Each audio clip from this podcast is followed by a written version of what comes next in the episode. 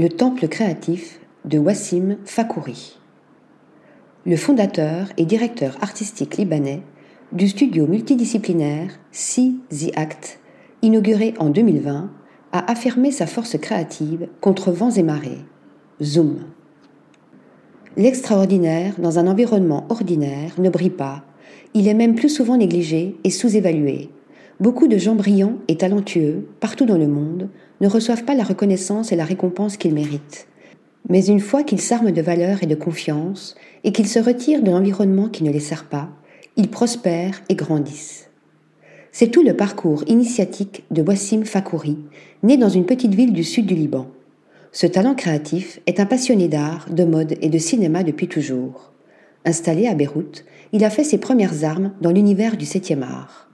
Son style et sa vision artistique ont fortement été influencés par le réalisateur italien iconique Michelangelo Antonioni. Il a touché à tous les métiers de l'industrie avant de bifurquer vers le stylisme, puis d'embrasser l'univers de l'art où il a fait la connaissance de Sami Siman, apparenté à l'artiste pop berlinoise Mugletta, rencontre qui marque un réel tournant dans sa carrière. Art et culture au centre de tout. Ensemble, ils fondent See the Act, un studio de création multidisciplinaire qui soutient et valorise de jeunes talents venus d'horizons différents photographe, chanteur, peintre, danseur, un lieu où Wassim Fakouri peut imaginer, concevoir et produire toutes sortes de récits et de contenus. L'art est un don qu'il faut cultiver et nourrir pour continuer à donner, explique-t-il, en précisant Le besoin d'expression ne peut être apprivoisé et l'art ne doit pas être limité.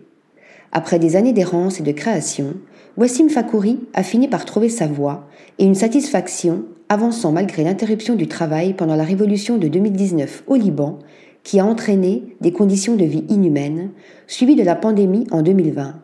Son parcours semé d'embûches l'a ainsi mené là où il voulait. Proposer des solutions inventives, constantes pour lui-même, son studio et ses clients, qui comptent déjà Gucci, Valentino, Bulgari et Edisab. Article rédigé par Nathalie Dassa.